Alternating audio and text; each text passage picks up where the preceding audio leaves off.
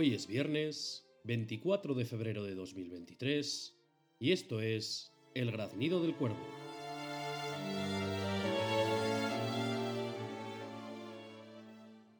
Recordaros a todos que podéis escuchar el programa a través de las plataformas de iVoox, Spotify y Apple Podcast, y que podéis plantear temas o dejar vuestros comentarios tanto a través de estas plataformas como a través de la cuenta de Instagram de Un Cuervo Ilustre.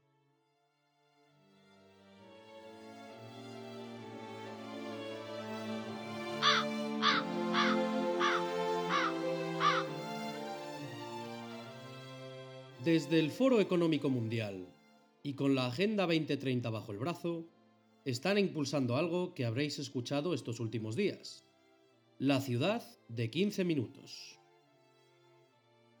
Este nuevo modelo urbano, que quieren implantar las organizaciones internacionales, ha sido ya adoptado por los partidos de izquierdas en nuestro país, y en sus campañas para las elecciones municipales que tendremos en España en este año 2023, ya desglosan esto de las ciudades de 15 minutos. Pero, ¿qué es esto de una ciudad de 15 minutos? Pues bien, el modelo de ciudades de 15 minutos es una idea de planificación urbana en la que se pretende crear barrios cerrados dentro de la ciudad, barrios delimitados de los que no se puede salir sin permiso, pero que cuenten con todos los servicios que necesitan los ciudadanos a una distancia de 15 minutos andando o en bicicleta. Que tengas a 15 minutos el centro de trabajo, el centro de compras, el centro de ocio, el de salud, el centro educativo para tus hijos, a una distancia, como os digo, de 15 minutos andando o en bicicleta. Del coche nada se dice, porque ya sabemos que es uno de los enemigos mayores a batir en la sociedad actual y que cualquier medida que se tome sea lo loca que sea, es buena para reducir nuestra huella de carbón. El concepto de ciudades de 15 minutos, en las que tienes todo lo que necesitas cerca de casa, es, como pasa con tantos otros conceptos que han surgido en los últimos años, una idea fantástica sobre el papel, pero de la que se suele omitir la cara B, para tratar de manipular al personal y que todo el mundo esté de acuerdo con lo que se trata de imponer desde las élites político-culturales imperantes. Y uno sabe que algo huele a podrido cuando cualquier duda que se plantea respecto de estos nuevos temas o conceptos es tachada, al momento, como algo dicho por conspiracionistas o por gente de ultra turbo mega hiper extrema derecha. Sobre el papel, como os digo, todo es ideal, pero la puesta en práctica conlleva una serie de limitaciones a las que habrá que atender. Nadie está en contra de las comunidades más cercanas, en las que haya menos estrés, menos atascos o menos contaminación. Vamos, parece ser que el progrerío internacional ha descubierto lo que son las ciudades pequeñas y los pueblos que vienen copando Europa desde hace siglos. Eso sí, como con todo lo que tocan, quieren hacer una versión pervertida de los mismos. Parece que nos quisieran vender la excelencia de vivir como en un pueblo dentro de una ciudad, pero con la particularidad de no tener un prado cerca, ni vacas, ni libertad, ni nada parecido a lo que supone una vida rural a día de hoy. En esta idea de las ciudades de 15 minutos hay dos factores clave que han despertado el interés de los gobernantes para posicionarse a favor de este tipo de urbanismo. El impacto en la sociedad de la crisis sanitaria del coronavirus y la presión por cumplir los objetivos de emisión cero de la Agenda 2030. Amparados por el mantra divino de la emergencia climática, las élites políticas, mediáticas y empresariales ya han comenzado a difundir y a tratar de implementar esta idea que os comento de las ciudades de 15 minutos. En España, de hecho, de la mano del Partido Socialista, ya parece que se va a tratar de implementar en las rozas.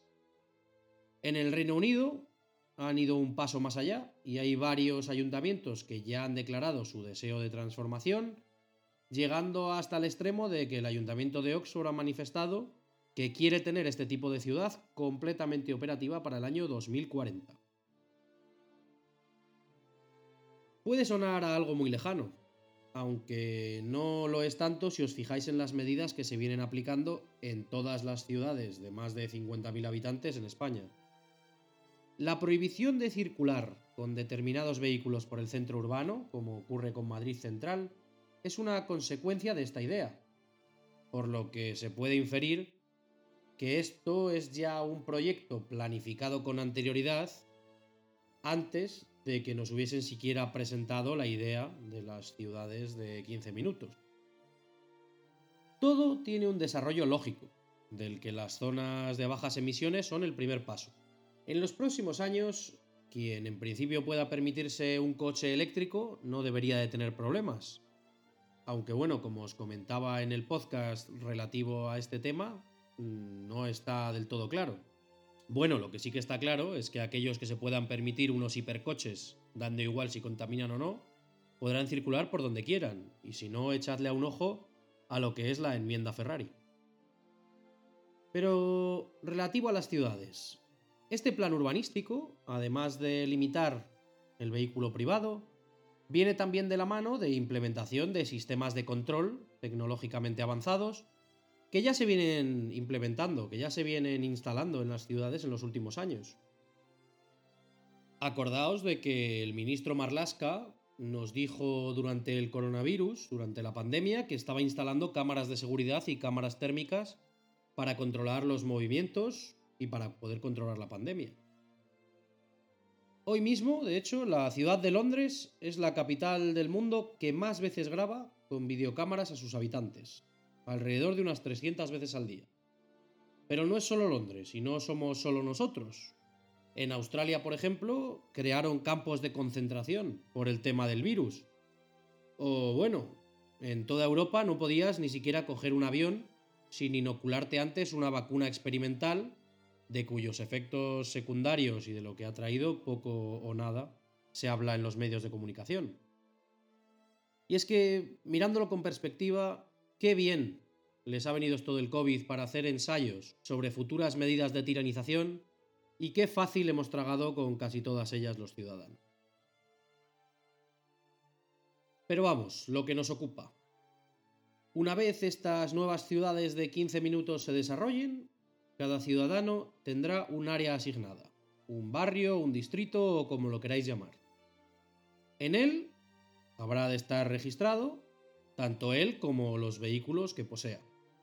Y si alguien desea salir de su circunscripción obligatoria con su vehículo propio, lo más seguro es que tenga que pedir un permiso que estará limitado para momentos o para días del año concretos y que podrá darse o no darse por parte de la administración.